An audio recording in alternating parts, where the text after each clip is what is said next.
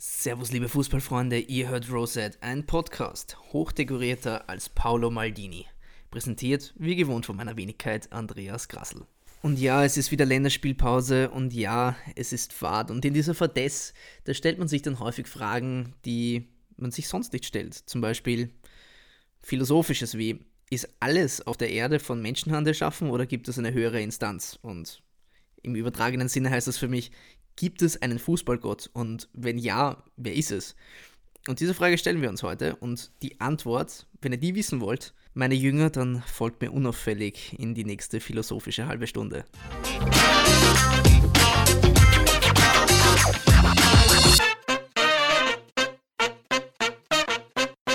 Folgen, liken, kommentieren, wo immer ihr hört. Okay, hätten wir diesen Programmpunkt auch abgehakt, da können wir doch gleich anfangen. Ähm, nein, das wird hier kein Podcast nach dem Motto Ronaldo oder Messi, wer ist der Beste? Nein, diese Social Media Diskussionen sind ja Gott sei Dank bald zu Ende, nachdem ja Cristiano schon 33 ist und Messi bald 31. Bleibt uns das hoffentlich in nicht allzu weiter Ferne erspart.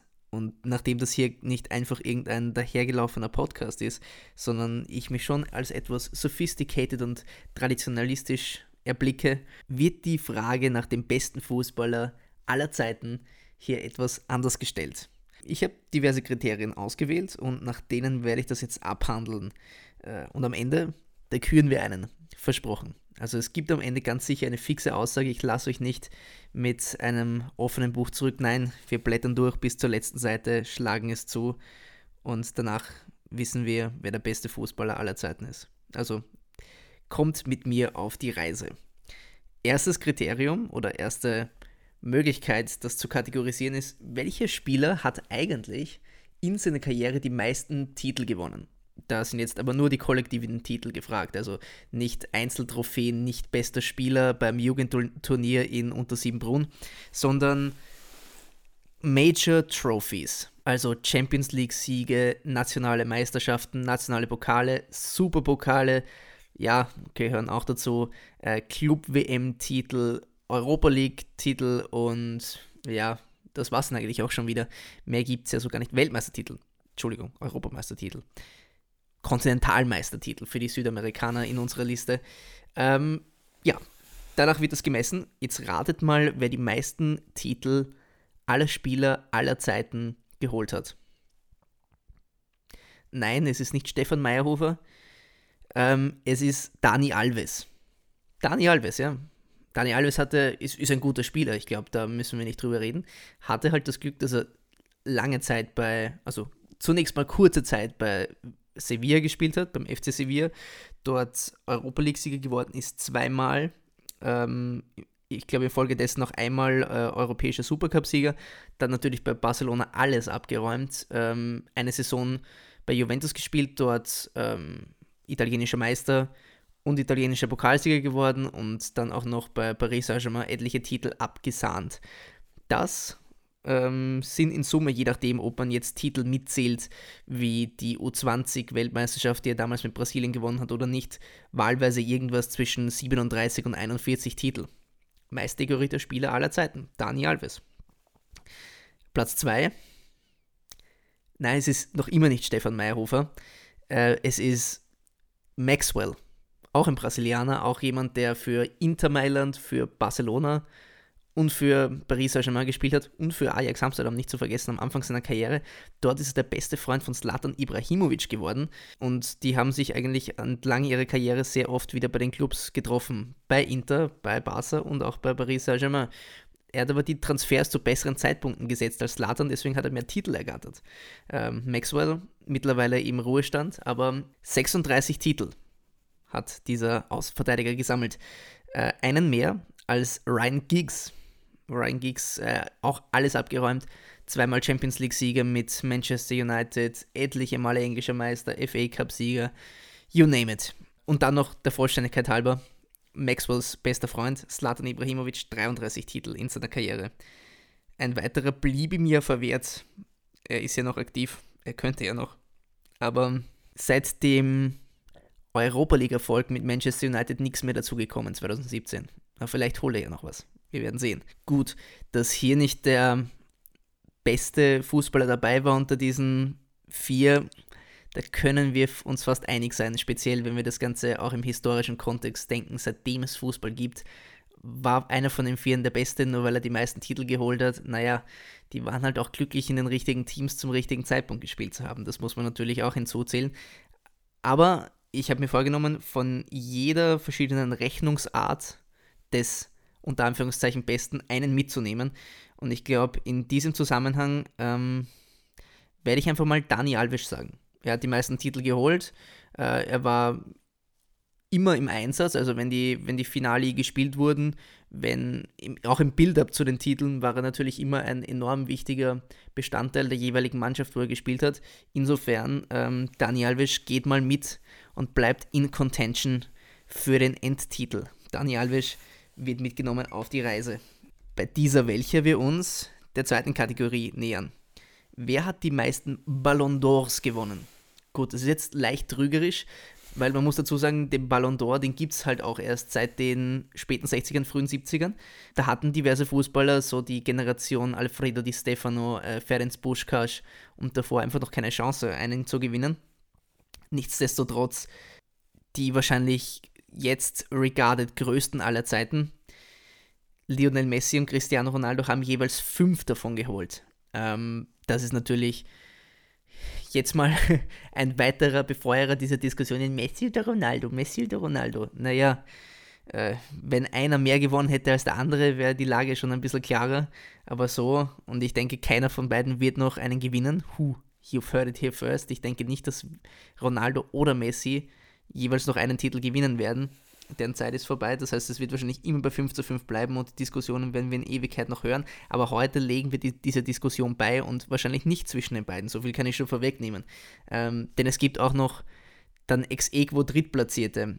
Äh, Michel Platini, Johann Cruyff, ähm, Marco van Basten, jeweils drei dieser Ballon d'Ors geholt.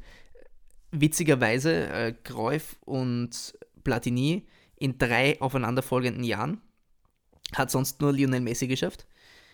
Und Van Basten auch drei Titel innerhalb von vier Jahren. Das heißt, die hatten ihre Zeit, wo sie unangefochten der beste Kicker der Welt waren. Nichtsdestotrotz war ihre Zeit noch wieder relativ schnell vorbei. Über Messi und Ronaldo kann man sagen, okay, die sind jetzt auf zehn Jahre gesehen, war es entweder der eine oder der andere. Kein anderer hat, hat da irgendwie dazwischen gepfuscht. Seit zehn Jahren gibt es nur Messi oder Ronaldo und beide waren eigentlich immer in jedem ihrer Jahre gut genug, wenn der eine nicht gewonnen hätte, als anderer zu gewinnen. Das heißt, so konstant über die Jahre zu spielen, ist halt schon eine gewisse Leistung. Das heißt, in diesem Sinne werde ich, weil er einfach der bessere Competitor ist, meiner Meinung nach, und mehr in Einzelleistung, mehr als einzelner talentierter Fußballer geleistet hat, auch wenn gleich Fußball ein Mannschaftssport ist. Aber ich denke, das ist ja jetzt, wir, wir kühnen jetzt einen Einzelnen und als Einzelnen sehe ich einfach Ronaldo besser. Das heißt, Ronaldo geht in die nächste Runde mit mit uns. Ronaldo von den meisten Ballon d'Or gewonnenen Spielern ähm, begleitet uns in die nächste Runde. Hätten wir dieses Kapitel beendet. Meiste Weltmeistertitel. Hm. Da wird es jetzt schon spannend, weil Weltmeistertitel, also man muss natürlich so weit denken. Eine WM, die kommt alle vier Jahre. Das heißt, man muss perfekt vorbereitet sein, man muss das Glück haben, auch in der richtigen Mannschaft zu spielen. Also wenn ich jetzt zum Beispiel an George Best denke, der aus Nordirland kommt, wann hätte George Best jemals realistischerweise die Chance gehabt, mit Nordirland irgendwas zu gewinnen?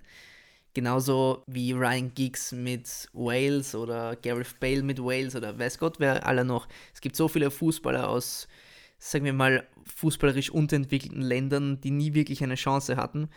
Das heißt, das nimmt schon mal sehr viel weg. Aber dennoch, selbst wenn man ein guter Fußballer aus einem Land ist, das Fußball in einer Art und Weise betreibt, wo man sagt, okay, die haben wirklich eine Chance, nicht nur einmal, sondern mehrere Male im Vierjahresrhythmus eine Weltmeisterschaft zu gewinnen und dann auch noch das Glück hat, in der richtigen Generation geboren zu sein und nicht der Einzige ist, der wirklich herausragend und Weltklasse ist ja, so viel Glück muss man schon mal haben in einer Karriere. Pelé hatte es. Also er hat zusammengespielt mit Garincha und so vielen anderen guten Spielern und äh, Pelé hatte auch eine sehr, sehr lange Karriere. Also zwischen dem ersten und dem letzten Weltmeistertitel liegen zwölf Jahre. Der blutjunge Pelé mit 17 Jahren im Jahr 58 in Schweden Weltmeister geworden, 62 den Titel verteidigt, dann 66 haben die Engländer gewonnen und 70 wieder die Brasilianer. Pelé drei Titel, Ronaldo und Messi, wenn wir schon bei den beiden wieder von vorher bleiben, nie Weltmeister geworden. Ronaldo zumindest Europameister, Messi in seiner Karriere auch niemals Südamerikameister. Und das, obwohl die Südamerikameisterschaft ja alle zwei Jahre ausgetragen wird. Dann gab es noch die 2016 diese Jubiläumsversion, die Copa America 100. Und selbst die niemals gewonnen, weil immer Chile oder Argentinien und so weiter und so fort gewonnen haben. Das wirft natürlich keinen guten Schatten auf unseren lieben Herrn La Pulga, Maradona einmal. Also den müssen wir auch noch mit einbeziehen. Maradona war halt ein genialer Fußballer. Einmal mit Argentinien Weltmeister geworden. Hand Gottes und so weiter im Halbfinale. Nicht auf die schöne Art, aber auf jeden Fall auf die verdiente Art. Nur ein Stern scheint heller. Es ist jener von Pelé, wie schon erwähnt, und drei Titel. There you go, mate. Nächste Runde für dich gebucht. Somit verbleiben in unserem Rennen Dani Alves, Ronaldo und Pelé. Ronaldo, nicht der dicke Ronaldo, sondern der CR7, nicht vergessen.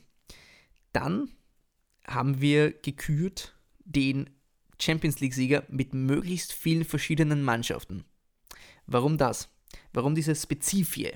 Die Champions League mit einer Mannschaft zu gewinnen, wo man, naja, einfach ein bisschen Passagier ist, das soll es des Öfteren gegeben haben. Real Madrid hat fünfmal hintereinander die Champions League gewonnen in den 50ern wenn man da irgendwie jemand war, der auf der Bank gesessen ist oder sagen wir mal eine, eine Position gespielt hat, die vielleicht nicht von allzu großer Wichtigkeit war, dann hat man halt auch diese Trophäe gewonnen. Wenn man aber mehrmals die Mannschaft wechselt und dann trotzdem immer den Titel gewinnt, dann kann man schon feststellen, okay, es mag ja wohl an diesem einen Spieler gelegen haben, der es mit möglichst vielen verschiedenen Mannschaften, möglichst vielen verschiedenen Mitspielern geschafft hat, jedes Mal wieder die Champions League zu gewinnen. Der hat ein gewisses Gewinner- Gen in sich oder vielleicht hat er auch einfach Glück gehabt. Aber das ist bei drei Titeln mit drei verschiedenen Mannschaften, sorry, Entschuldigung, vier Titeln mit drei verschiedenen Mannschaften schon eher auszuschließen. Das ist Clarence Seedorf. Clarence Seedorf Champions League gewonnen mit äh, Ajax Amsterdam, damals blutjunge Mannschaft, 1995 im Wiener Praterstadion die Champions League geholt, dann mit Real Madrid die Champions League gewonnen und zweimal mit dem AC Milan nur Champions League-Sieger, beziehungsweise Champions League-Sieger am häufigsten, ist Paco Sento. Hat mir auch nichts gesagt. Äh, sechsmal gewonnen mit Real Madrid in eben dieser besagten Zeit, damals 50er Jahre. Äh, der einzige, der dann noch seine Mannschaftskameraden überdauert hat und den sechsten Titel auch ähm, gewonnen hat, Jahre später. Äh, Danach schon wieder die üblichen Verdächtigen. Cristiano Ronaldo fünf Titel, vier mit Real Madrid. Ja, wir wissen, die haben ja sehr oft in letzter Zeit gewonnen. Da gibt es dann auch solche Blüten wie Kiko Casilla, der dritter Goalie ist. Der hat auch schon drei Titel zu seinem Namen. Also man darf das auch nicht so heiß essen, wer eine Champions League gewonnen hat und wer nicht. Äh, sagt nur bedingt was über die Güte des Spielers aus.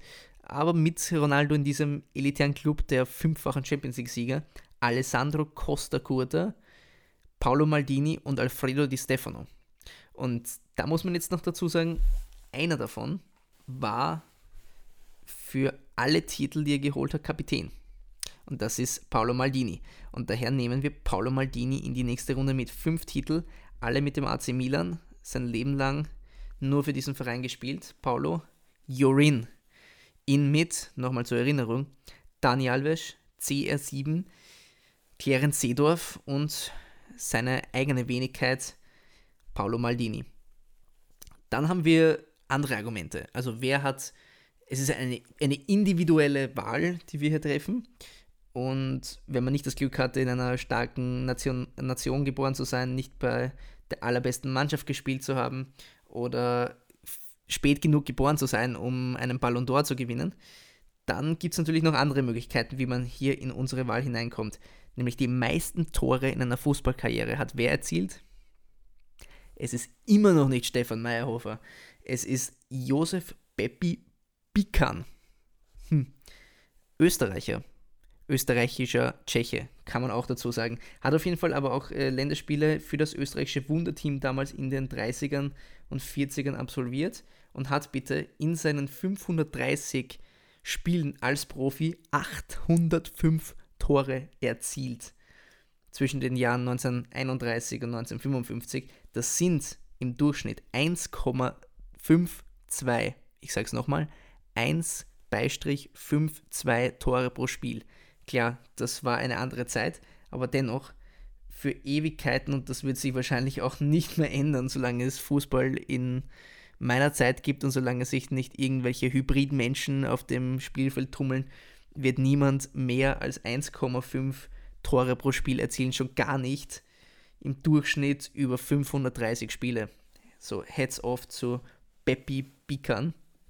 Darunter folgen noch ein paar andere. Also Romario, das ist dann der, der als Mensch, der nach dem Zweiten Weltkrieg als Fußballer aktiv war, die meisten Tore in seiner Karriere erzielt hat. Auch eine ewig lange Karriere, über 20 Jahre lang hat er gespielt, in 994 Spielen aufgelaufen und darin 772 Tore gemacht. Das ist schon sehr ansehnlich und ich denke, glaube ich, sein letztes Tor mit 44 oder 45 Jahren gemacht in der brasilianischen ersten Liga zu, zugegebenermaßen noch immer. Also ist selbst der, des, des Levels ist er sich treu geblieben. Romario. Der nächste in unserer Liste, Ferenc Puskás. Benannt nach ihm ja das, der Titel zum besten Tor der Saison, jedes Mal von der FIFA gekürt. Zu Recht, weil er war ein wahnsinnig guter Goalscorer. Äh, erzielt in seinen 754 professionellen Spielen als Fußballer, als Stürmer, in der meisten Zeit für Real Madrid, 746 Tore also fast so viele Tore wie Spiele, Torquote von 0,99. Das ist die beste Torquote eines Nachkriegskickers. Sei mal festgehalten. Und dann kommt, kommen sehr lang sehr viele Spieler, die schon sehr lange nicht mehr Fußball spielen. Und der beste aktive Fußballer, der unter den modernen Bedingungen Low Scoring, sehr hohe Wertigkeit der Verteidigung, Verteidigen als Team, Park the Bus, alles mögliche andere, so unter diesen Voraussetzungen spielen muss, ist es ist nicht Messi, es ist nicht Ronaldo, es ist Slatan Ibrahimovic, meiste Tore. Ja, Slatan, er ist wieder da. 512 Tore in 883 Spielen. Der ähm, aktive Fußballer mit den meisten Toren als Erstligakicker. Das heißt, wen nehmen wir mit aus dieser Runde? Also ich finde die Torquote von 1,52 von Baby Bickern einfach unglaublich gut, so viel besser als alles andere, was ich hier jemals gesehen habe auf diesem Factsheet, das ich mir zurechtgelegt habe. Daher kommt Baby Bican mit in die Contention. Gut, wir reden immer so viel von Toren und von Titelgewinnen und so weiter und so fort. Ähm, aber da kommen ja irgendwie Spieler zu kurz, die am anderen Ende des Felds stehen und eher für das Tore verhindern als für das Tore schießen verantwortlich sind. Und deshalb möchte ich auch noch auf die besten Goalkeepers aufmerksam machen. Es gibt mal so vier, die ich hier auf dem Zettel stehen habe. Die Auszeichnung für den besten Goalie des Jahres, die gibt es leider erst seit dem Jahr 87. Aber in dieser Zeit gibt es zwei Goalies, die Wertung am öftesten gewonnen haben. Der eine ist Iker Casillas und der andere ist Gianluigi Buffon beide fünfmal diesen Titel gewonnen. Bester Goalie des Jahres. Manuel Neuer dann auf Platz 2 mit vier Titeln. Von den beiden, da traue ich mir jetzt echt keine Unterscheidung machen. Also Cassier ist natürlich als Realkeeper noch ein bisschen dekorierter. Beide Weltmeister geworden. Ähm, Buffon nicht Europameister, Cassier sehr wohl. Aber vielleicht auch völlig irrelevant, weil der beste Goalie des letzten Centuries des letzten Jahrhunderts, gewählt von einer überwiegenden Mehrheit damals, war Lev Yashin. Den FIFA-Spielern wird das was sagen im Ultimate Team von den Legenden. Der am höchsten bewertete Goalie, das ist der, der immer das Kappel aufgehabt hat, äh, Goalie gewesen für Spartak Moskau und natürlich für das Nationalteam der UdSSR. Ich traue Fußballexperten generell, vor allem denen aus der Zeit, wo ich noch äh, Hosen und Gelee in einem getragen habe. Somit sage ich einfach mal Lev Yashin. Lev Yashin kommt mit von den besten Goalies. Lev Yashin, darf sich im elitären Kreis der Auserwählten sehen und der umfasst jetzt Dani Alves, Cristiano Ronaldo, Pelé, Clarence Seedorf, Paolo Maldini, Josef Bepi Bikan und Lev Yashin. So, und jetzt ist die große Frage, wie erklären wir uns, wie kommen wir zu einem Ergebnis? Wir haben jetzt sieben Spielern aus sieben, machen wir mal drei. Gut, ich glaube, Daniel Alves können wir streichen. Daniel Alves sehr viel gewonnen, aber wir schauen oder ich schaue nach einem Fußballer, der nicht nur viel gewonnen hat, sondern den Fußball verändert hat, Geschichte geschrieben hat, an den man sich erinnert, weil er einfach großartiger, besser als alle anderen waren. Weil er den Fußball anders, besser gespielt hat als jeder andere und der den Fußball in einer gewissen Art und Weise auch verändert hat, Dinge gemacht hat, die man damals nicht oder vor ihm nicht für möglich gehalten hätte. Danach halte ich Ausschau. Das heißt, Dani Alves, du bist raus. Bleiben noch sechs. Gut, ähm, Cristiano Ronaldo, der muss einfach mal fürs Erste drinnen bleiben. Auf drei, da lasse ich ihn durch, da ist er, ist er dabei, ist er, wird er nicht raus rationalisiert. Pelé, Pelé niemals in Europa gespielt, sondern sein Leben lang bei Santos und dann am Ende seiner Karriere zusammen mit Franz Beckenbauer einen Sonntagskick abgeliefert bei New York Cosmos. Ist das genug? Naja, hätte die Weltmeistertitel nicht gewonnen, hätte ich ihn wohl gestrichen. Er hat sehr viele Tore erzielt, zugegebenermaßen. Aber ja, die Weltmeistertitel, die, die holen ihn jetzt aus der Bretouille raus. Pelé bleibt auch drinnen. Paolo Maldini, niemand, aber wirklich niemand hat Verteidigen so elegant aussehen lassen wie er. Ein absoluter Gewinnertyp, ein Gewinnertyp, der hätte 1994 auch Weltmeister werden sollen, slash müssen, damals in den USA und Roberto Baggio hat im Finale damals für Italien den Elfmeter verschossen und Brasilien wurde Weltmeister. Das heißt, sehr viele seiner Trophäen, wenn nicht eigentlich alle, wenn wir es ehrlich sind, hat er mit dem AC Milan gewonnen und nichts mit dem Nationalteam. Das ist natürlich ein Manko und deshalb wird Paolo Maldini auch gestrichen. Du bist raus. Bepi Pican. Unglaublich, wie viele Tore dieser Mensch erzielt hat. Bleibt daher für mich drinnen. Muss drinnen bleiben. Clarence Seedorf, ja, äh, war schön, dich dabei zu haben.